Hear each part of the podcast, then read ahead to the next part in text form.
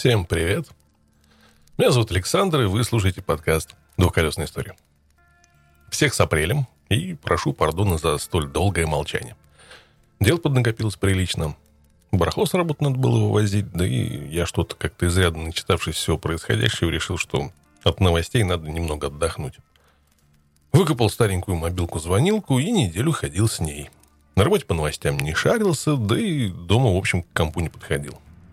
В общем, чуть подотпустило. Рекомендую. Перебирая в голове новости от конца февраля, вспомнил феерический выпад от Стивена Кинга, когда он отозвал права на издание своих книг в России. Я люблю ужасы, и коллекция Кинга стояла у меня на полке не один десяток лет. Свежее добавлялось по мере выхода, а вот читать все это дело времени не было.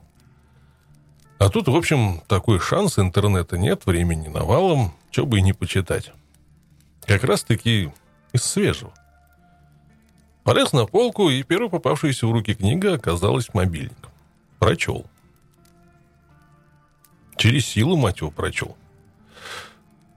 Она не то, что не цепляет, она отвратительна. Сюжет. В один прекрасный солнечный день посредством мобильных телефонов начинается распространение вируса, воздействующего на мозг человека, превращающего того в безумного зомбака. Это, в общем, все, что вам нужно знать о книге. Дальше спойлеров не будет. Персонажи не раскрыты, сюжет не проработан. В процессе прочтения постоянно спотыкаешься на мысли – а кто это говорит? Чья это вообще реплика? Все персонажи одинаковы, диалоги начинаются с потолка, описания настолько ужаты и упрощены, что создается впечатление, что это вообще демо-версия книги.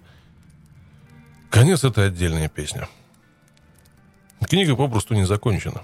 Это не открытая концовка, это обрыв повествования. Представьте, что я вот сейчас посреди главы, там, читая очередную книгу, встал и ушел. Вот это концовка мобильника. Самое интересное, вы так и не узнаете, откуда взялся вирус. Ладно, хрен с ним, отправляем на полку. Следующий. Из полки достается роман «Позже». Мальчик, который видит мертвых. Скучный мальчик, скучная история, избитые приемы, пустая невыразительная манера повествования. Вечер потрачен впустую. Если бы я прочел эту книгу Кинга первой, хрен бы я стал читать остальные. На полку. Следующий. На подъеме. Книга на два часа. Спасибо издателям за то, что повесть назвали романом Мы влупили совершенно охреневшие отступы и пустые страницы. В книге ничего ни с чем не связано. События происходят просто так. Никаких причин для них нет. И самое интересное, что целей тоже. Главный герой теряет вес. Просто так. При этом он об этом не особо переживает. Знакомый герой в курсе. Им тоже похрен.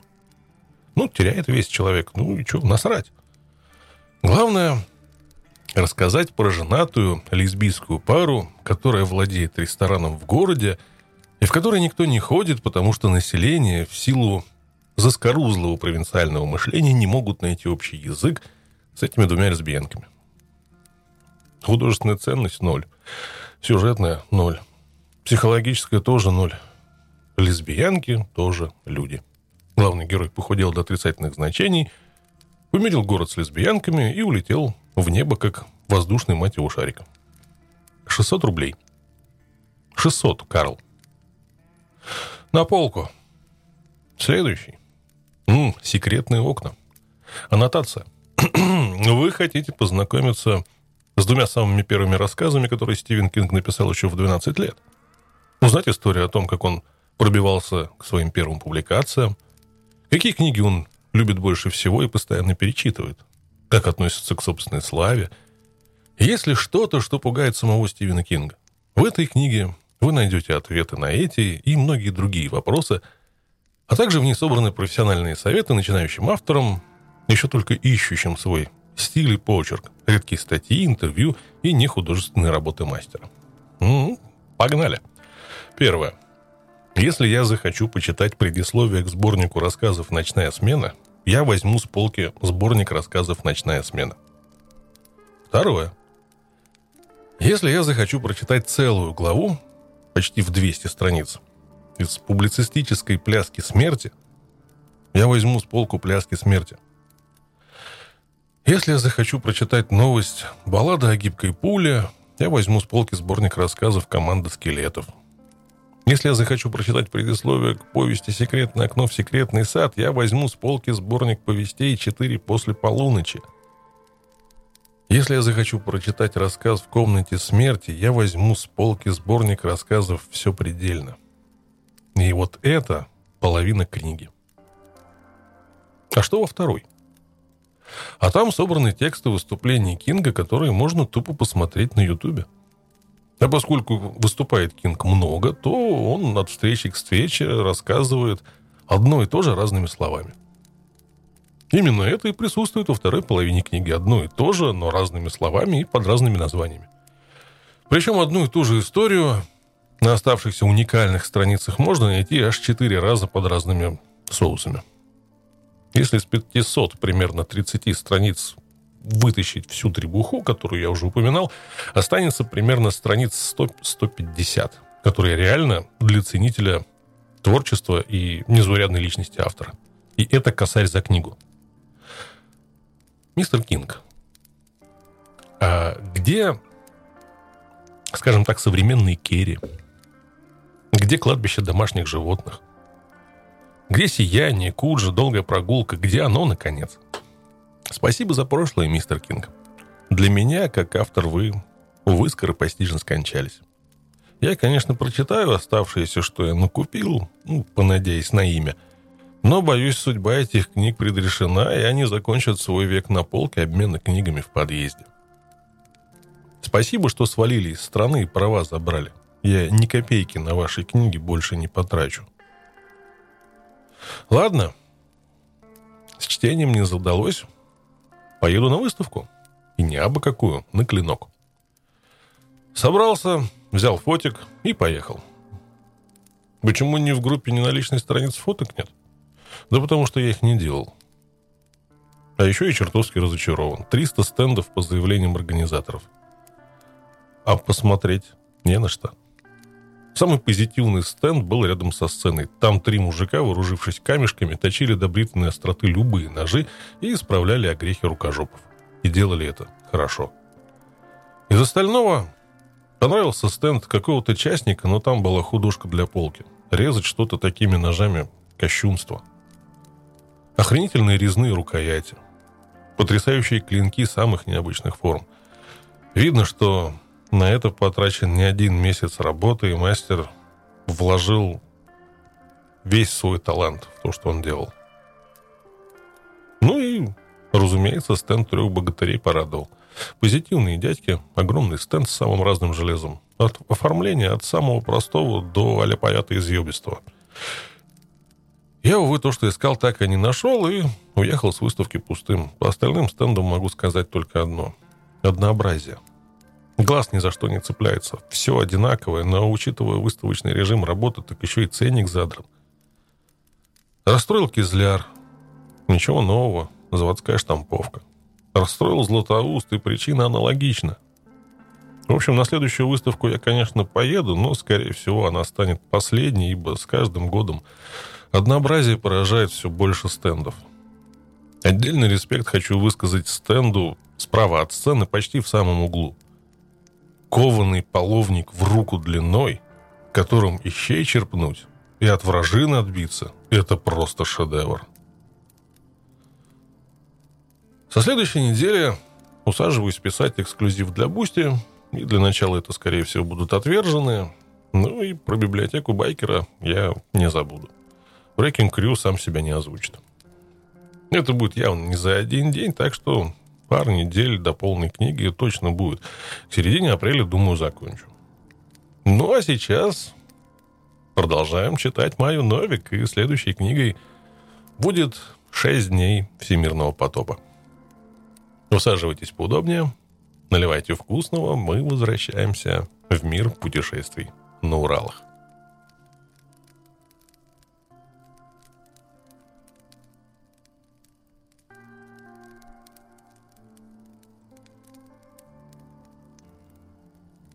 Предисловие. Повесть «Шесть дней всемирного потопа» — это не очередная история про свободу и прелести мотоциклетной жизни. Это правда о дорожной романтике. В центре событий мужчина и женщина, два стареньких мотоцикла, выстраданных и желанных, и тяга к путешествиям. Бывает так, что какой-нибудь небедный Дэнди кичится тем, что он путешественник до мозга костей. Что объездил всю Россию вдоль и поперек. А начинаешь выяснять подробности, и оказывается, что он ездил на комфортабельной иномарке, останавливался в дорогих гостиницах и питался в ресторанах. В своей беленькой футболочке, шортиках он выходил на балкон подышать немного воздухом, чтобы комары не успели наброситься. И вернется этот Дэнди домой через недельку и будет хвалиться, мол, я в горы ездил. Именно таких путешественников главная героиня именует насмешливо дачниками и противопоставляет себя им. Дачникам не понять, каково это гнать все дальше, когда тело от холода пробирает дрожь, и руки от усталости еле держат руль. Когда промокает одежда, а дождь не думает прекращаться. Им неведомо, когда у тебя не хватает денег на ночлег в гостинице, а официанты в придорожном кафе березгриво морщись из-за твоей грязной одежды, мокрой, приносят едва теплую тарелку супа. Зачем все это?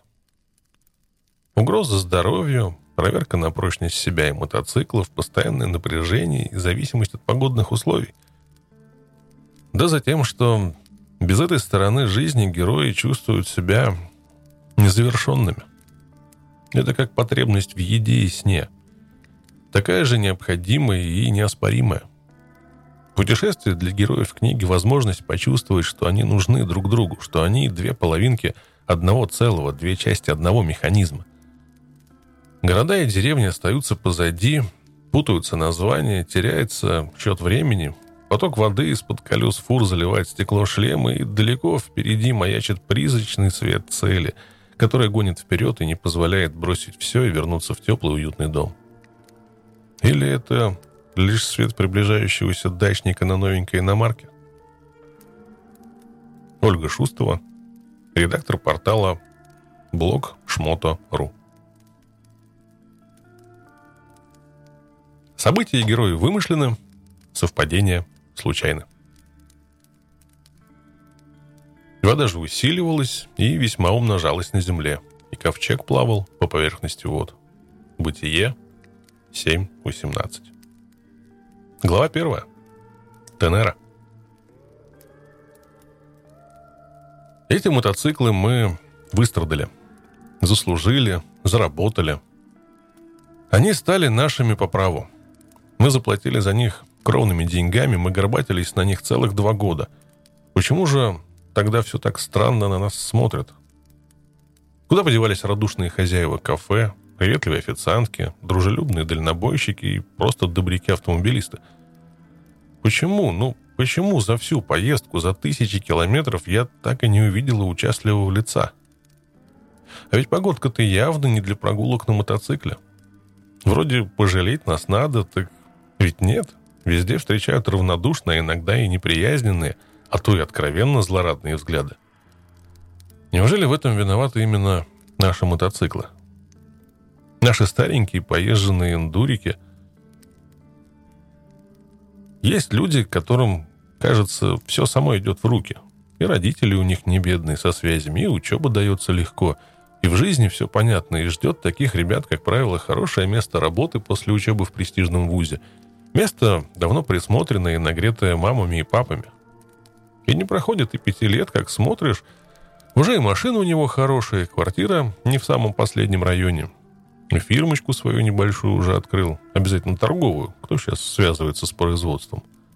Только чудаки. Нет, звезд с неба они не хватают. Живут, как и все, ездят отдыхать в Турцию или Египет. Кто побогаче на Тенерифе.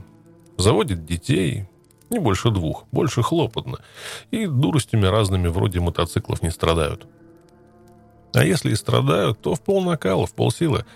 Так, Поездить один сезон, а потом с чистой совестью пересесть на Тойоту или BMW, а если вспоминать об этом, то только за кружкой чешского пива в компании друзей, чтобы придать себе побольше весу. Позже, к 40 годам уже обретя достаточный статус, они покупают уже большой мотоцикл или снегоход, кому что нравится. Но это уже не мечта. Это тоже подтверждение благополучия и статуса. Ездят многие на этом подтверждении два-три раза в году, потому что как-то неудобно не ездить на том, за что отдал 10-12 тысяч баксов. Нам же мотоциклы были нужны, хоть вешайся. Настоящему мотоциклисту без мотоцикла как цыгану без лошади, как охотнику без ружья, как туарегу без верблюда. Тоска. Но раз не повезло, значит, вести не будет долго. И хоть бейся головой о стену, хоть выворачивайся наизнанку, ничего не попишешь и ничего не изменишь. Странно это все, словно мы заговоренные. Ничего не делается просто так, все приходится добывать в бою, в борьбе – в поту немыслимыми заботами. Везунчик, для кого мотоцикл, в общем-то, так себе вещь. Не первой необходимости.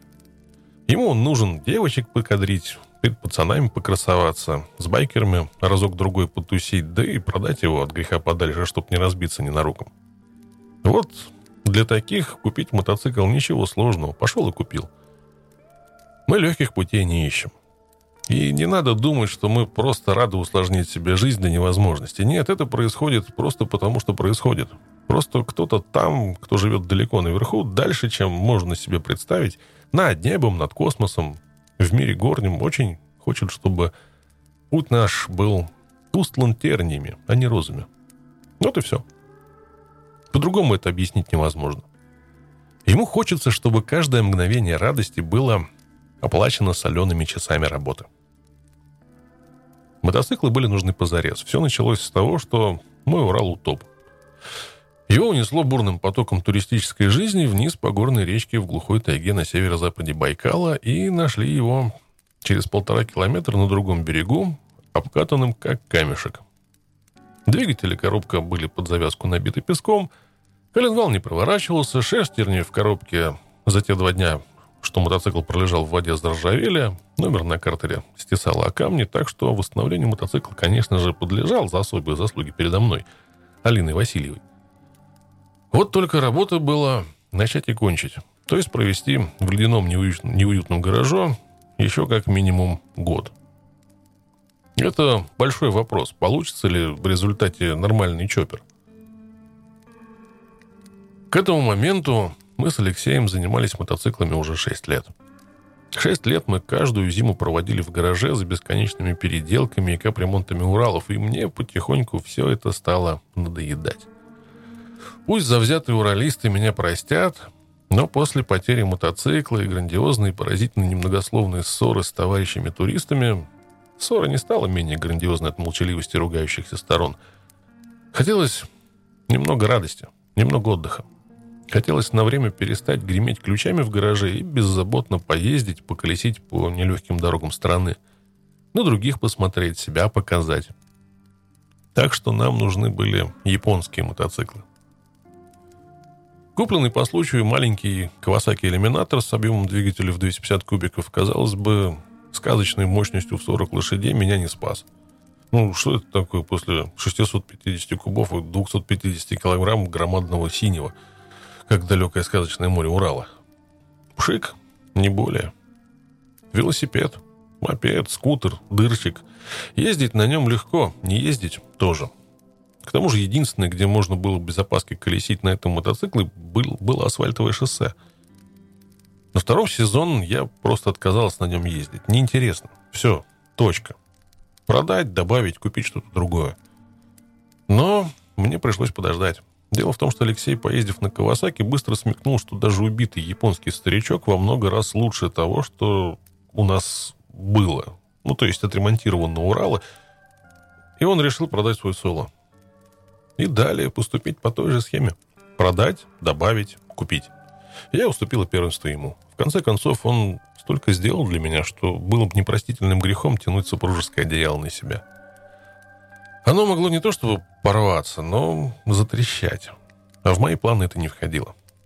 Сказано, сделано. Мне удалось продать печальную историю утопления моего героического Урала в суровой северной реке немцам. Оказалось, немцы любят сентиментальные истории про медведей, наводнения и тайгу. Больше всего их заинтересовали фотографии. Парняги с яростными синими глазами, со свирепыми славянскими физиономиями в распахнутых телогрейках, военных кителях, тельняшках – в расхристанных строительных подшлемниках, на древних мотоциклах с овальными зелеными ветровиками, бесстрашно бросающиеся в обезумевшие паводка дикие горные реки.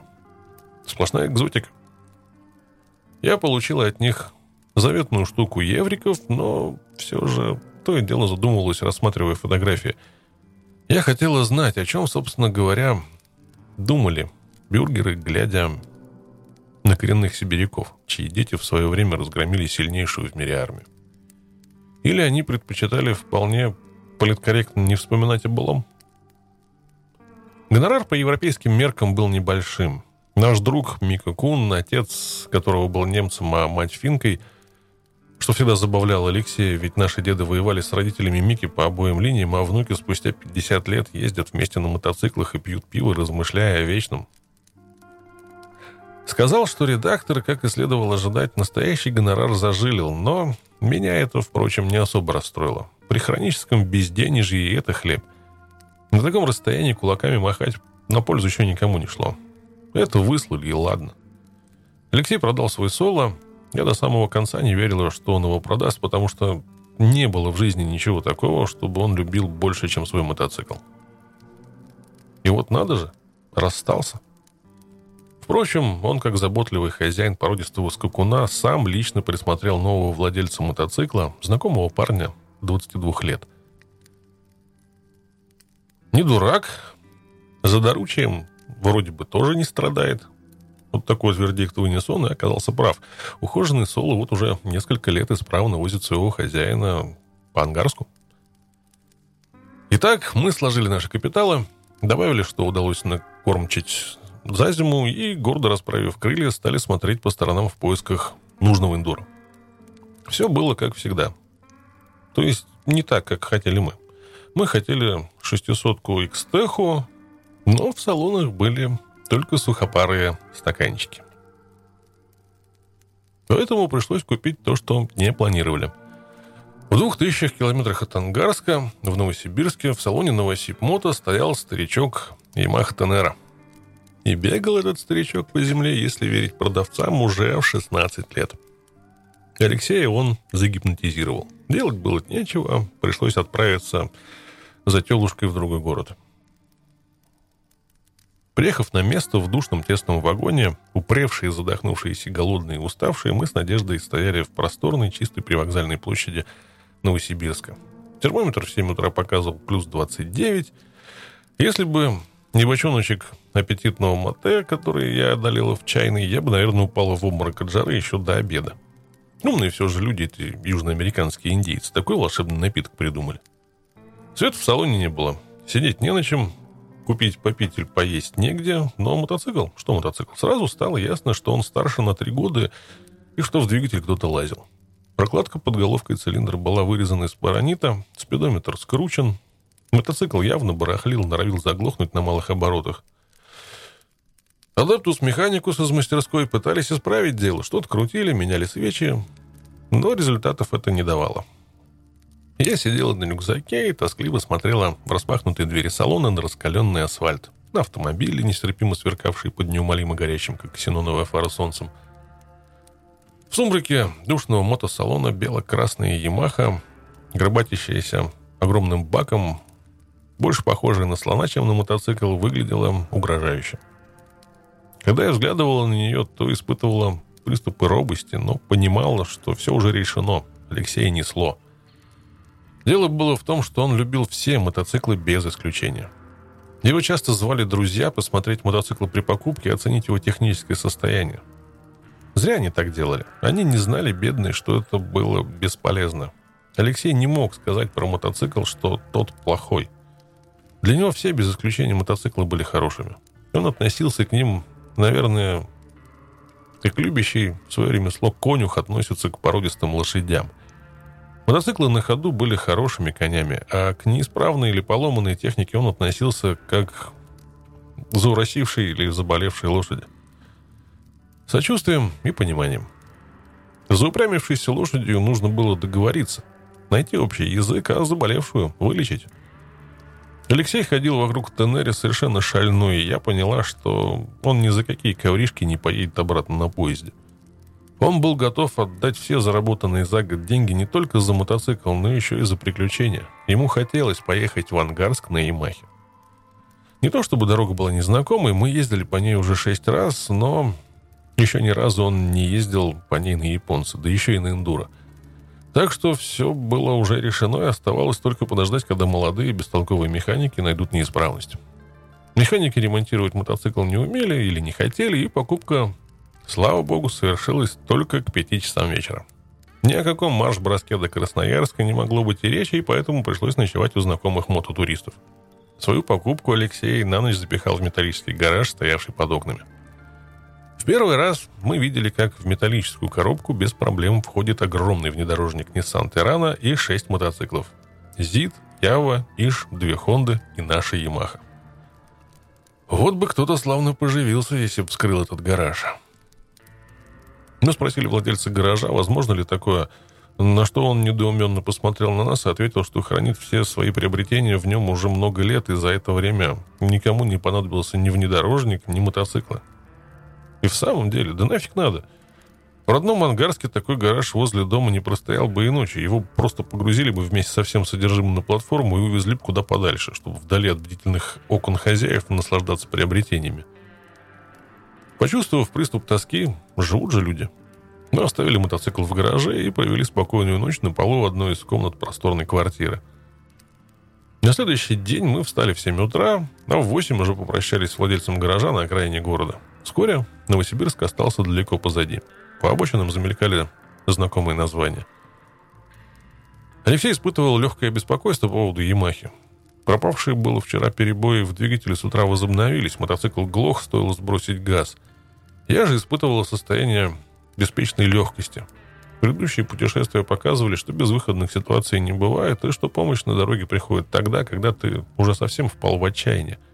Следовательно, расстраиваться вообще никогда не стоит, и по большему счету все проблемы надо решать по мере их поступления. А сейчас надо ехать, пока едется, потому что каждый пройденный километр приближает тебя к дому.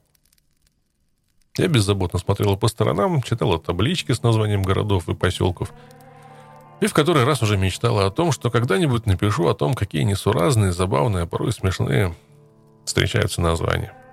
При этом я прекрасно понимала, что как только мы вернемся в Ангарск, я не буду помнить и десятой доли того, что прочитала на указателях.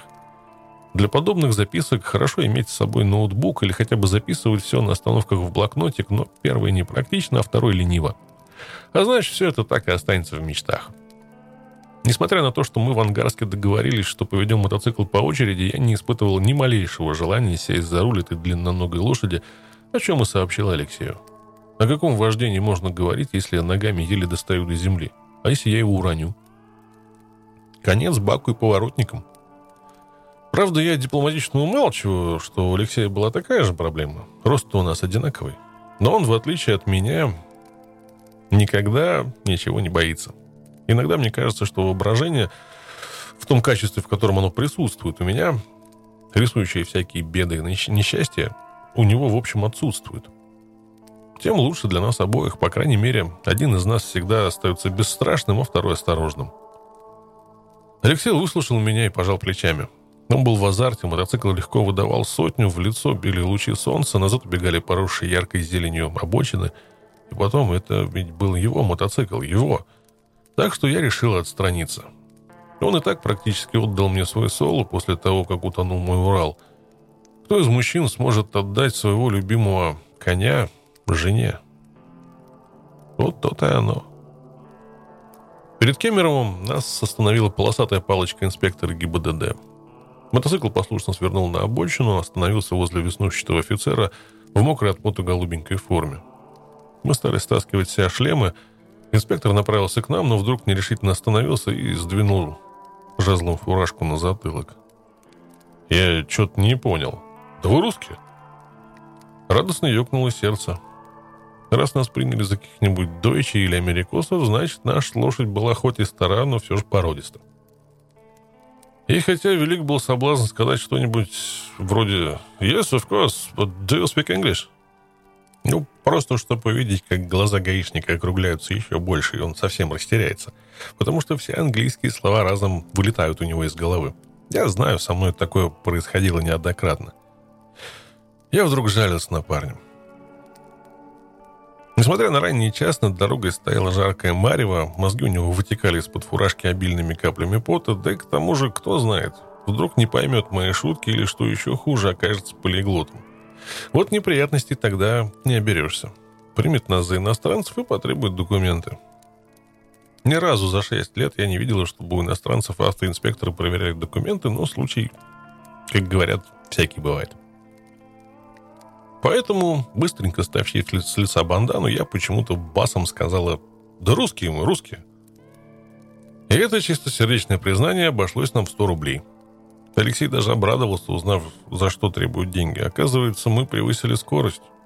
Ни разу за 10 лет водительского стажа его не штрафовали за превышение скорости. А это потому, что он всегда неторопливо ездил на Урале. Или на Урале с коляской. Это я с самого начала носилась, как угорелая, распугивая автомобилистов. А у Алексея всегда было другое отношение к езде.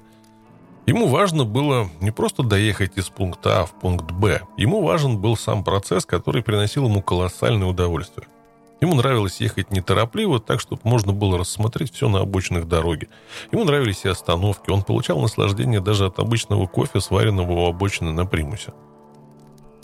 Но сегодня на него повлияла Ямаха. И он был рад тому, что мы вместо положенных 60 без труда шли 90. И даже поторговался с инспектором, выиграв для семейного бюджета не лишний полтинник. «А что ты так, проблема, что ли?» – удивился гаишник. «Да, что-то с движком глохнет на холостых».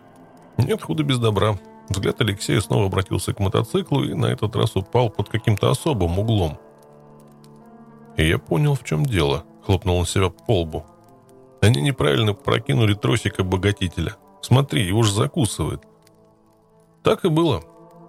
Утром Алексей открыл обогатитель, чтобы завести мотоцикл, потом закрыл тросик, закусил, и клапан не закрылся, мотоцикл захлебывался бензином и то и дело глох. Правильно прокладывая тросик, Алексей придумал горе-механикам из Новосиб-Мото прозвища, среди которых ездюки и щенки молодые были самыми безобидными.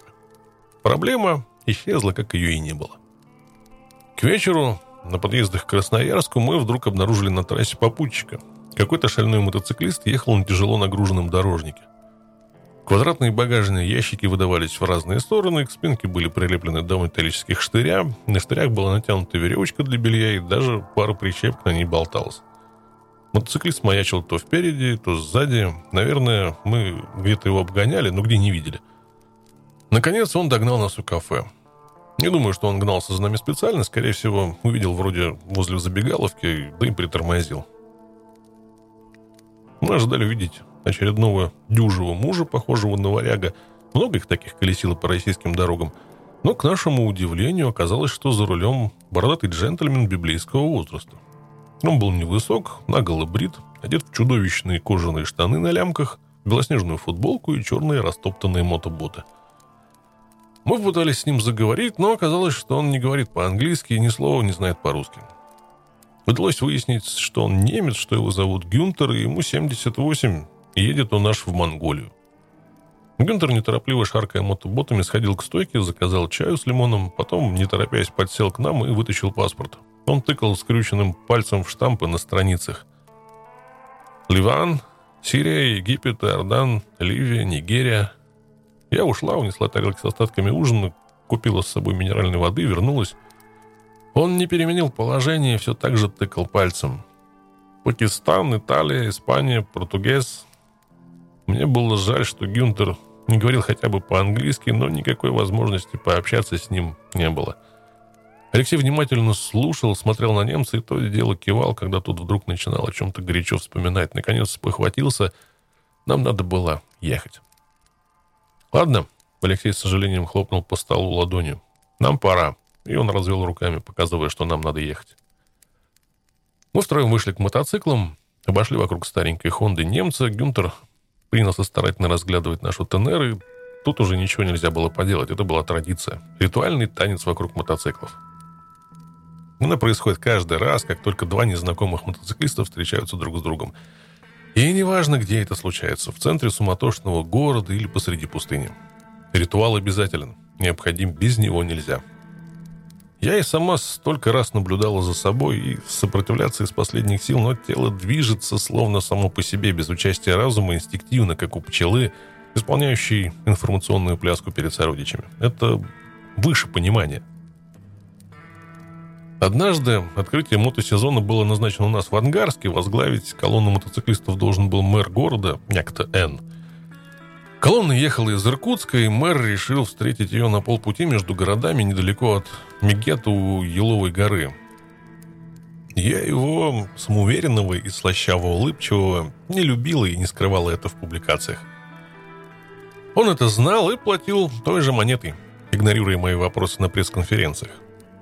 Я хотела присоединиться к колонии в городе, но Алексей вдруг заупрямился и сказал, что мы непременно должны встретить колонну в Мегете.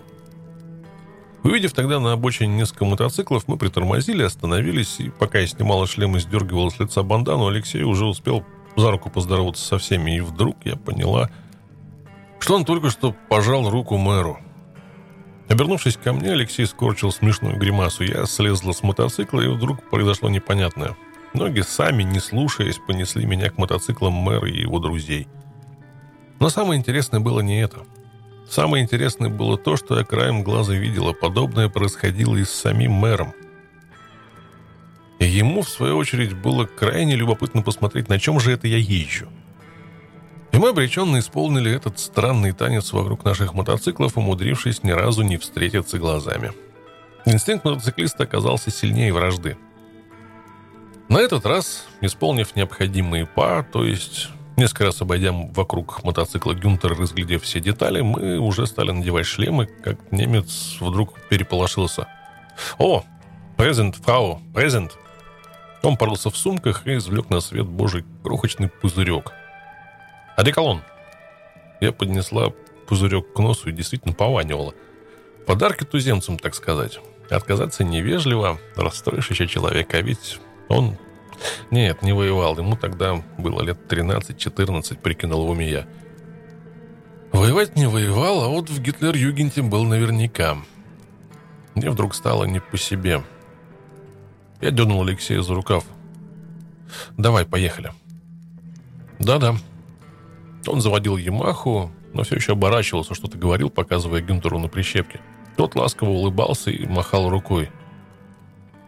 «Вот это да!» — сказал Алексей через плечо, когда мы уже отъехали довольно далеко. «78 лет, а он в Монголию едет. Нашим бы старикам такое. А ведь повоевал еще, небось, с нами. Не, не воевал? Все равно обидно». Мы доехали до Красноярска уже поздним вечером.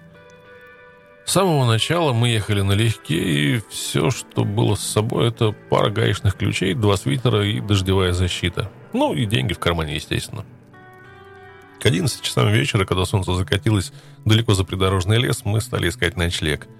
Кемпинг нашли под самым Красноярском, совсем рядом с объездной. Собственно говоря, это был не кемпинг, это была охраняемая стоянка для дальнобойщиков, в глубине которой находилась двухэтажная гостиница. Площадка была забита фурами, а перед крыльцом гостиницы стояли несколько столиков импровизированного летнего кафе. Из динамиков хрипло орал блатной шансон, Юбочки у скалившихся девочек почти не прикрывали попки, а сидевшие за столиком полуголые щетинистые пьяные посетители отсвечивали всеми оттенками синих наколок. Куда там жалким байкерским татуировкам до тюремных живописцев? Алексей пошел узнать насчет номера, а я остался у мотоцикла, стараясь не терять присутствие духа. И, как мне казалось, очень гордо посматривала вдаль.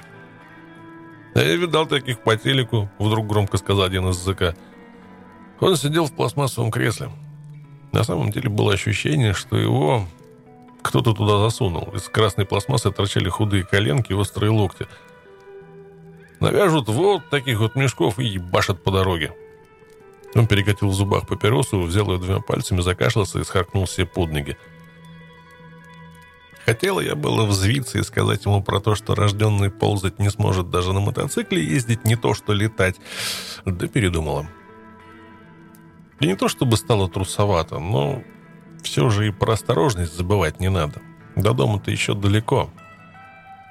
Но напрягалась я зря. Тут на крыльце появился Алексей, который уже договорился о номере, а еще подошел водитель-дальнобойщик расспросить про мотоцикл. Он оказался опытным мотоциклистом, мы с ним поговорили, пока отвязывали вещи. «Я здесь не в первый раз останавливаюсь, здесь надежно, охрана нормальная.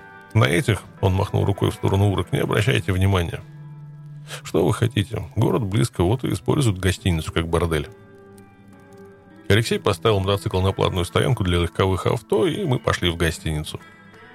В номере люкс кровать была убрана багровым покрывалом, на потолке сверкали зеркала. Смывной бачок был неисправен, струя из душа била в сторону. Белье оказалось несвежим. Мы поужинали шоколадом и минеральной водой, расстелили поверх покрывала спальник и тут же уснули. Кого-то, наверное, удивит то, что мы так легкомысленно доверились совершенно незнакомому месту, но что поделать. После 800 километров дороги нам нужен был отдых. Мы выехали дальше в 7 утра, чтобы до полуденного пекла миновать ближайшие города – Красноярск и Канск. Нам это удалось, но дальше дела пошли хуже. Нет, я не о дороге. Хотя назвать дорогой то, что находится на границе Иркутской области и Красноярского края, может только государственный чиновник в порыве особой любви к родине. И называли, знаю. Сама видела, слышала и даже провоцировала их на такие разговоры, чтобы потом прокомментировать высказывания на страницах газеты. Под колесами был песок. Песчаный туман стоял в воздухе, оседал на куртках, капотах и бамперах. Волны желтого самому накатывали на нас с каждой проходящей фурой. Земля колыхалась под тяжестью грузовиков, а я плотно зажмуривалась после каждой песчаной атаки, чтобы беречь глаза. Но это не помогало. Я перед собой не видела ничего. А уж что видел Алексей, не знаю, спросить, спросите у него. Мне почему-то кажется, что он тоже видел немного. Но этого хватало, чтобы удерживать высокую скорость. «Неплохо идем», — сказала я на остановке. «Километров 70 в час. А может и 80. Это ведь не Урал, да? Лучше?» «Да и на Урале я бы здесь так же прошел», — отозвался Алексей. «Просто ты меня все время тормозишь. Вечно плетешься позади еле-еле». Ответить мне было нечего, и я заткнулась. В который раз вспоминать о своих страхах и падениях не хотелось. Говорено-переговорено. В общем-то, я с самого начала не отличалась храбростью при езде по гравийке. Нет, потихоньку, полегоньку я могла куда угодно доехать. Беда была в том, что другие мотоциклисты ждать меня никогда не хотели. По такой дороге я обычно ехала со скоростью в 30 км в час, и все, точка. А вот так вот. А что хотите со мной, то и делайте. У вас лучше получается? Ну, прекрасно, езжайте быстрее, езжайте лучше. Мне-то, блин, что с того? Именно поэтому мы с Алексеем ездили вдвоем. Впрочем, я не покривлю душой, если скажу, что в последнее время ему здорово надоело меня ждать, и чаще я просто изо всех сил пыталась догнать его. Мне это редко удавалось, он уходил куда-то за поворот, и я, безумев от страха, вцеплялась в руль и неслась, насколько позволяли подвески моего синего Урала. Подвески были жесткими, и езда превращалась в пытку. Сиденье лупило по копчику, зубы лязгали, но деваться было некуда. Это была своеобразная расплата за остальные, более приятные дни путешествия. Не раз и не два я думала о том, чтобы миновать эту часть дороги поездом или в кузове фуры, но денег всегда бывало в обрез, и мне снова и снова приходилось покорять эту трассу, выслушивать насмешки дальнобойщиков и видеть демонстративное терпение Алексея. Ему же любая сложная дорога доставляла удовольствие. Сейчас Ямаха уверенно ныряла в цунами песка – и словно заправский серфингист выныривал из песчаных волн с другой стороны. Я вдруг проваливалась вниз, потом меня подкидывало вверх, и мы вылетали из песчаного тумана на верхушке очередного холма, чтобы снова прыгнуть вниз. И вдруг Алексей словно одеревенел. Сбросил скорость, перестал обгонять машины. «Сцепление пропало!» — крикнул через плечо. «Не выключается!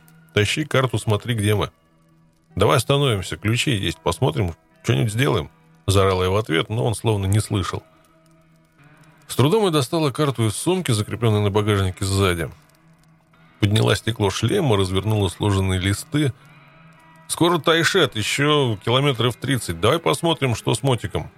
Алексей отрицательно помотал шлемом и продолжал ехать, но прежней лихости как не бывало.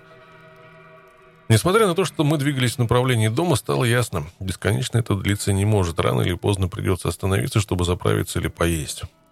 Может, все-таки лучше попытаться отремонтировать мотоцикл? Двигатель я вскрывать не хочу и не буду, заявил мне Алексей, когда мы остановились посредине какого-то поселка, через который шла федеральная трасса. Фиг его знает, что там со сцеплением. Может, тросик? Да нет, не тросик, видишь, он рабочий, это где-то внутри. Я понажимал на сцепление, посмотрел, вздохнул, тросик действительно был цел, рычаг двигался.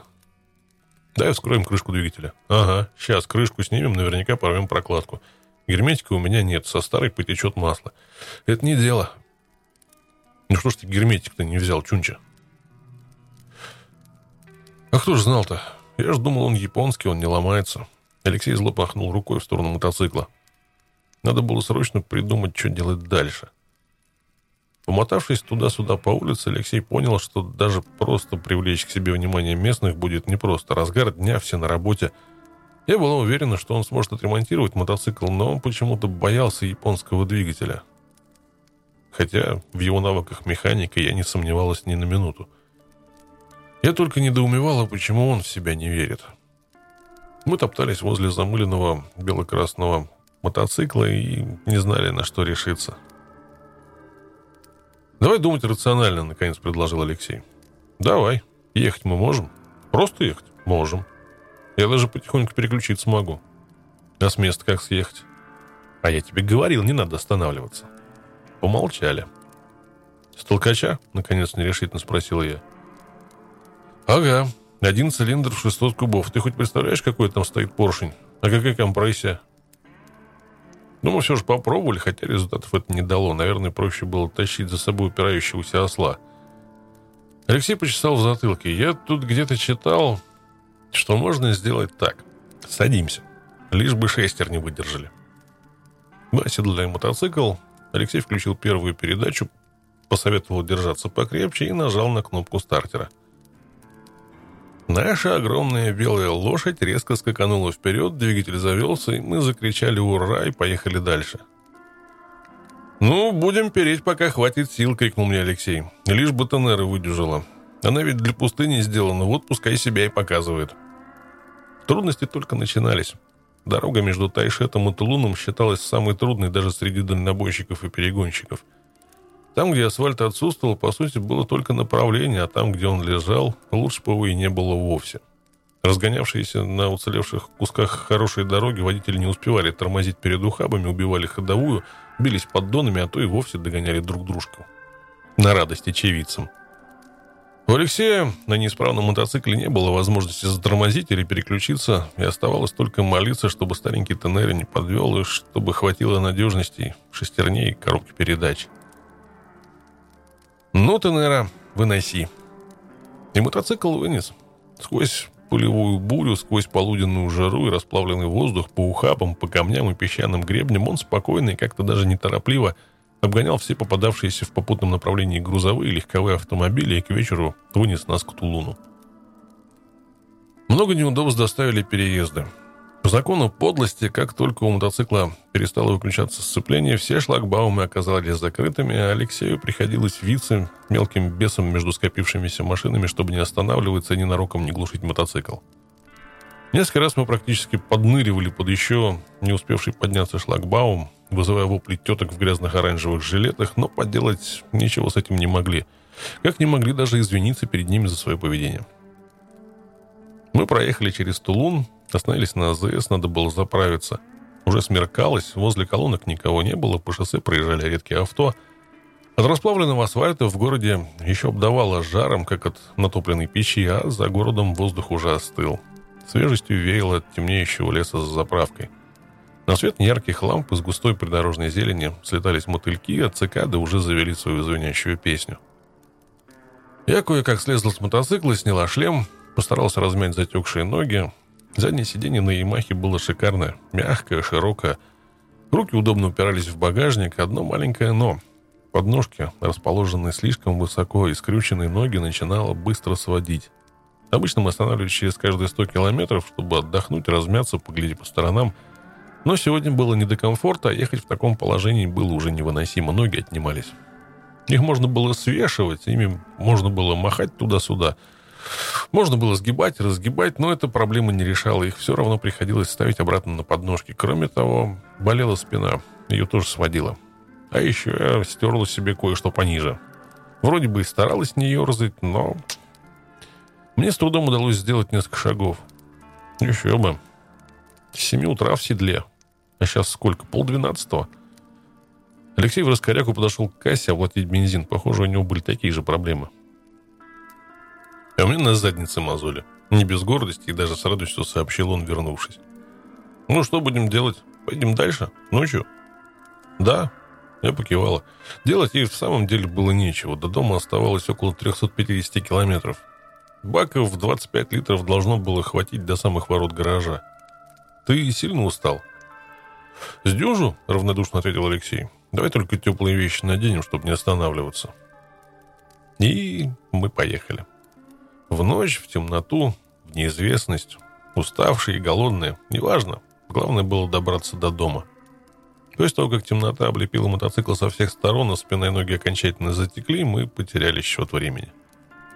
Только темень, шум двигателя, свист ветра и слепящие фары встречных машин. Только километровые столбы да дорожные знаки, мелькающие в свете фары. Отличные, между прочим, фары. Это вам не слабенький огонек Урала, когда кажется, что спереди к мотоциклу привязан детский фонарик с древней лампочкой накаливания. Фара лупила вдали, и некоторые встречные машины даже мигали, мол, хватит, имей совесть, включи ближний. Тогда Алексей на мгновение включал дальний свет, давая понять, что со своей стороны чтит правила дорожного движения, и машины унимались. И только тихонько старались проскользнуть мимо нас. Наверное, они думали, что мы окосевшие на одну фару ленд-крузер. Шарагул, Тулюшка, Куйтун, Харик, голубые указатели исчезали в темноте. Дорога была знакомой и однообразной. Поворот налево, справа поле, потом прямо, потом налево через лес, потом подъем в сопку, спуск, снова подъем, снова поворот направо, справа поле — мы ехали, ехали и ехали. Постепенно стало казаться, что, сделав где-то в темноте петлю Мебиуса, мы снова оказались у Тулуна и опять поехали от него в Ангарск.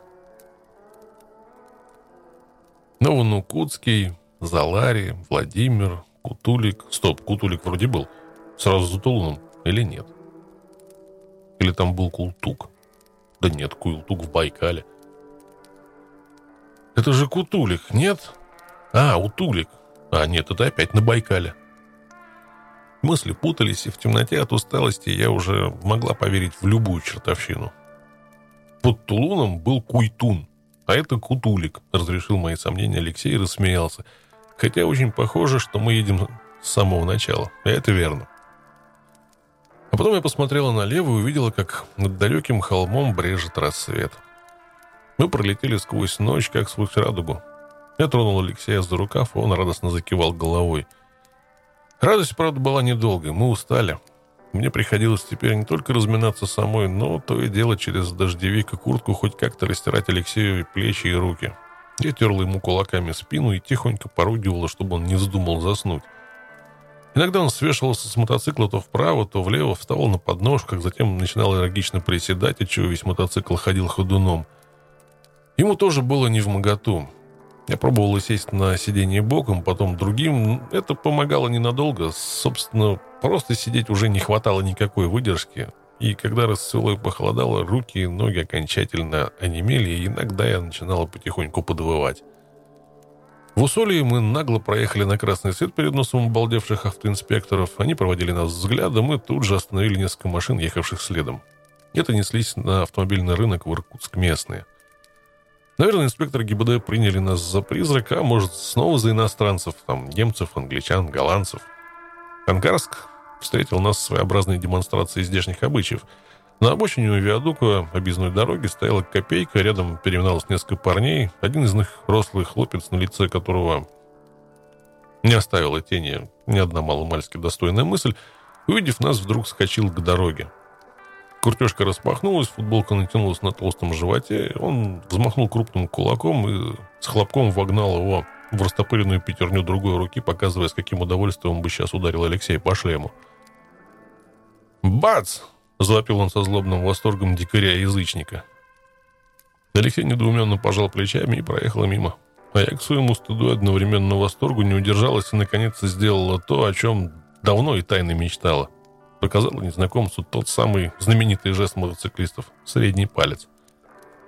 Перчатки на мне были теплые, толстые, и фак оказался весьма внушительным. В том, что в случае чего мы без проблем уйдем от копейки, я не сомневалась ни на минуту. Но за нами никто не погнался. Пустынный утренний город был молчалив. Алексей не притормаживал даже на лежачих полицейских. Длинноногий мотоцикл легко проглатывал все неровности дороги. Мы ехали, ехали, ехали и остановились только у ворот гаражного кооператива.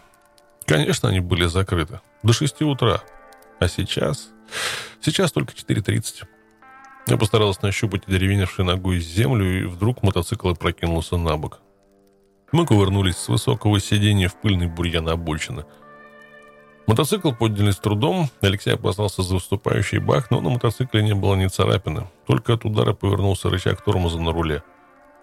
Сначала засмеялся он, потом я. Сначала тихо, потом все громче и громче. «Ой, не могу», — хохотал Алексей. «Это надо же столько проехать и так бездарно свалиться. Смотри, тут ведь даже не закрыто». И в самом деле ворота были просто притворены. Я распахнул одну створку, и Алексей, поймав нейтралку, докатил мотоцикл до гаража. Таксист, который вез нас до дома, брезгливо косился на нашу пыльную одежду и грязные волосы. А мы? Мы были счастливы. Ни больше и не меньше. В гараже стоял японский 600-кубовый эндуро, а значит, впереди нас ждали приключения. За сутки на неисправном мотоцикле Алексей проехал 1200 километров, следовательно, Тенеро был способен на много. На что именно, Алексей хотел выяснить в ближайшее время.